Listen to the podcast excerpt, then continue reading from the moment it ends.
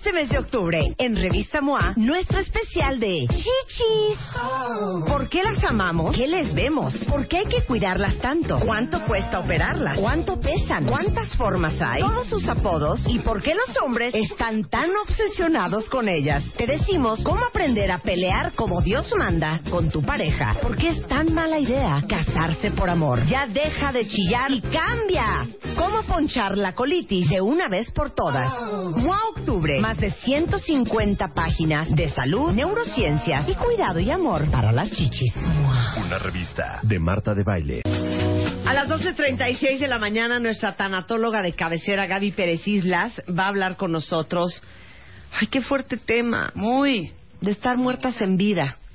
Muy, mi Marta, un gusto estar aquí hoy y con este tema además que un cuentaviente, una cuentaviente nos sugirió y en cuanto me lo propuso dije sí, ese es un tema que tenemos que, que explotar muchísimo porque es la situación de muchas personas. ¿Qué, ¿A qué me refiero con muertas en vida?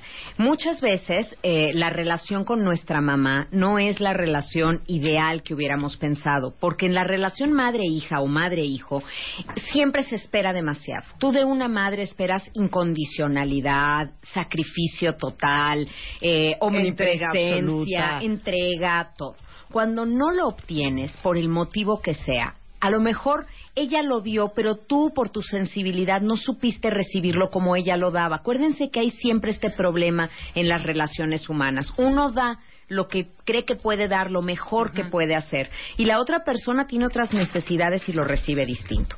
Cuando tú creces y eres un hijo adulto, vives esta sensación de emanciparte de mamá. Al fin tienes la libertad de no estar viviendo bajo sus reglas, bajo su techo, bajo su presupuesto. Y entonces muchos hijos toman esta difícil decisión de sacar a sus madres de sus vidas. Las consideran tóxicas o simplemente se quedan resentidos o inclusive Marta puede ser que ni siquiera lo hagan consciente, pero de alguna manera creen que siempre van a estar ahí. No, perdón, no te vayas tan complicada. Te da flojera tu mamá. Sí, sí, la verdad que Te da sí. flojera. Y te cansa la cantaleta o lo que te está diciendo y te aburre. Y tú tienes una vida muy activa que estás viviendo y entonces la sacas un poco. Y estas mamás, que es el caso de la cuentaviente que me propuso el tema, se sienten muertas en vida. Les duele terriblemente que sus hijos o sus hijas no las tomen en cuenta. No les Por ni supuesto, un limón. por supuesto, para la toma de decisiones no están, para avisarles, para verlas, para oírlas, para estar cercanas a ellas. No existen, se sienten muertas en vida. Ahora, no quiero estar aquí, no estoy abogando por todas las mamás. Voy a abogar por los hijos y las hijas. Te voy a decir por qué, Rebe. Porque no hay nada que te genere más culpa que no ser la mejor hija que tú pudieras ser. No la que tu mamá se merezca o la que tu mamá quiera Ay, me gusta eso. la mejor hija que tú puedas ser. Y si tú decides sacar a, alguien de familiar cercano de tu vida, pues va a ser con un alto costo de remordimiento y culpa y está bien, lo puedes enfrentar, pero piensa, nada más antes de tomar esa decisión, piensa varias cosas. Alguien te dice, yo no tengo nada que agradecerle a mi mamá, perdón, en esta vida estás aquí por ella. Ella decidió tenerte. Entonces, aquí estás. Ese sería el punto número uno. Sí, pero ¿para qué me, me tuvo? ¿Para siempre estarme molestando? ¿Para siempre amargarme la vida? ¿Para que no fuera yo feliz? Bueno, las cosas a lo mejor no salieron, pero son muy pocas y de veras contadas con los dedos de la mano las madres que en conciencia quieren amargar la vida de sus hijos. Por eso, es que en conciencia es donde la marrana tuerce el rabo. Porque yo puedo abogar por mis cuentavientes y decir, pero no se vale también decir que las mamás netas sí se tienen que aliviar. Sí, y nunca van a reconocer el daño que han hecho. Déjame decirte esto. Cuando la realidad es tan dura, cuando has dañado a un hijo que jamás hubiera sido tu intención primaria, pero en el camino lo hiciste, ya sea por tu propia historia de vida, porque tú tuviste una relación muy conflictiva con tus padres, o no tuviste padres, o no te enseñaron la afectividad, o porque tuviste que trabajar y estuviste ausente, o porque tu vida personal te tuvo tan enredada y tan compleja con tema parejas, que los hijos pasaron a un segundo plano. Qué fuerte. Si todo eso pasó, oigan, mamás, pidamos una disculpa, pero una disculpa de corazón. Nunca es tarde para hacer un análisis de nuestro comportamiento y acercarnos a un hijo y decirle, reconozco que sí me equivoqué que sí me equivoqué y que aún así te amo y que quiero ser parte de tu vida, pero corresponde a esa mamá que dañó acercarse. Ahora, los hijos podemos aceptar a nuestros padres con las limitaciones que tienen y yo como tanatóloga lo recomiendo enormemente. A ver, para ahí. A ver. Es cierto. Lo vivimos con tu mamá, Rebeca. Lo vivimos con la mía. Ajá. O sea, para que una mamá acepte, Mm. está Ay, no, está cañón. cañón. No hay manera. Mamá, claro que me, no me dijiste que... Claro En- que te lo en dije. la no. vida, En, en la, la vida. vida ¿de qué y me hablan? A mí respétenme. Les cuesta mucho trabajo aceptar. Aceptar, claro. Ese sería un muy bonito paso. Oye, hasta para las mamás que somos más jóvenes, Claro. si sienten que la han regado con sus hijos, pídanles una disculpa. Claro. Se vale. Una disculpa de corazón. Y además, fíjate, tú ofreces una disculpa y el otro sabrá si la toma o no. Sí. Pero por ti no queda. Pero Claro. de verdad sincera. No nada de, pues soy tu madre, ni modo, y todo lo que he hecho lo he hecho por tu bien. Porque con esa bandera hemos cometido muchos errores. Desde golpear a un niño y decirle, te pego porque te quiero. Sí. Esto lo hago por tu bien. Esto me duele más a mí que a ti. No es cierto. No es cierto. La mayor parte de las veces eso no es cierto. Pero podemos reconocer que somos madres no perfectas, no robots. Y que el, ¿quién nos enseña a ser madres? Los hijos. Y con el primer hijo generalmente es con quien más cometes errores porque no lo sabes. A lo mejor lo tuviste muy joven, a lo mejor eras muy estricta, a lo mejor en tu afán de ser tan perfecta exigiste demasiado y presionaste. Entonces, qué bonito poder pedir perdón en lugar de elegir vivir en la victimización. No, perdón, en lugar de jugar con la mente y los sentimientos de tus hijos, haciéndole creer que lo que ellos sienten, lo que ellos vivieron, lo que ellos piensan, lo que ellos experimentaron, de lo que ellos se acuerdan, es pura mentira. Claro. ¿No? Claro. Esa memoria selectiva de las mamás es genial. es genial. Se acuerdan de lo que se quieren acordar y lo demás lo tienen bloqueado en un callejón súper oscuro y de ahí no va a salir. ¿no? Claro. Ahora, dijiste una cosa bien importante, que es, dice alguien aquí, qué peliagudo tema, pero es lo más difícil. Entender que no vamos a cambiar a nuestros papás. Exactamente. Bueno, eso, eso requiere un marco dorado. Nos pasamos la mitad o más de nuestra vida queriendo cambiar al otro y el otro no va a cambiar. Y se los digo como tanatóloga, Marta, no hay nada que complique más un duelo el que, que tengas una relación tan distante con alguien tan significativo en tu vida. Cuando tu mamá muere, te cambia todo y empiezan los arrepentimientos, las culpas, los debí de, es que no le puse atención, es que nunca estuve ahí para ella. Nosotros tenemos que hacer lo mejor que podamos. No tenemos todo el tiempo que ellos quisieran, nunca va a ser suficiente, porque ellos ya viven a otro ritmo. Y nosotros estamos como en la primavera o el verano de nuestras vidas y en ese verano se suda mucho. Estás trabajando Me mucho. eso, claro. Estás es que ellos ocupada. están en invierno invernando y nosotros estamos en, en verano sudando. Claro.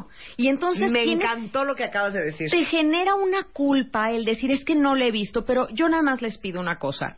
No utilicen el verbo tengo que con lo que tiene que ver con los papás.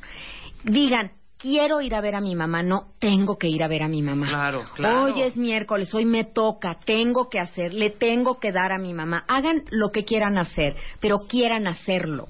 Y quieran hacerlo desde la gratitud. En efecto, yo opino que los padres no son nuestra responsabilidad. Es al revés. La incondicionalidad que tenemos en la vida es para con nuestros hijos, para los que nosotros trajimos al mundo. Pero hay un lazo de gratitud, de amor, de reciprocidad con los padres que tampoco puedes borrar. No puedes vivir tu vida como si ellos ya estuvieran muertos cuando no lo están, porque cuando de verdad lo estén, te vas a arrepentir. Híjole, Gabriela, vienes desatada. No, bueno, Les es preguntamos ahorita en Twitter y me da mucha impresión que casi todos los cuentavientes se sienten muy malos hijos. Dice aquí, este, Katy, yo me siento mala hija porque vivo súper ves- súper lejos de mi familia y a veces cero le hablo a mi mamá. Alma dice, yo creo que no he cumplido las expectativas de mi mamá. Soy, dice, yo a veces siento que mis acciones lastiman a mi mamá. Yo me siento así, nunca demostré amor a mi madre por pudor, por pena, sin embargo la amo con todo mi corazón. Tengo 12 años de no ver a mi mamá y cuando hablo con ella a veces sus comentarios me lastiman, siento presión, entonces seguramente como avestruz metes la cabeza. Eh, yo algunas veces siento que no le presto la suficiente atención a mi mamá. Yo creo que todos traemos una dosis de culpa espantosa, pero lo que dijiste estuvo cañón. Tuitea eso. El problema es que nuestros papás están en hibernación ya en el invierno y nosotros estamos en verano sudando. Claro, y los o sea, con una vida súper ocupada, no paramos, estamos... Entonces, cuando te dice tu mamá, ¿por qué no me has hablado? O sea, dices, mamá, es que tú no tienes ni idea cómo es mi vida. Yo creo que eso es fundamental. Primer, primera regla para los papás. Quieren que sus hijos, sus hijas, los vayan a ver, no reclamen. Si el hijo no ha venido y va cruzando por la puerta y lo primero que le dices es, ay, qué milagro, va a llover, ya se quiere volver a ir. En ese momento está dando la vuelta y se está regresando a su trabajo, a su casa o a sus ocupaciones. Agradezcan lo que recibimos. No estemos pensando que es la obligación de nuestros hijos, porque ellos tienen muchas obligaciones. Les enseñamos a ser responsables, a trabajar. Entonces tienen muchos compromisos. Que cada vez que estén con nosotros sea un encuentro de amor y sea un encuentro gozoso. Eso es muy cañón lo que dijiste que me gustaría a mí aclarar y subrayar.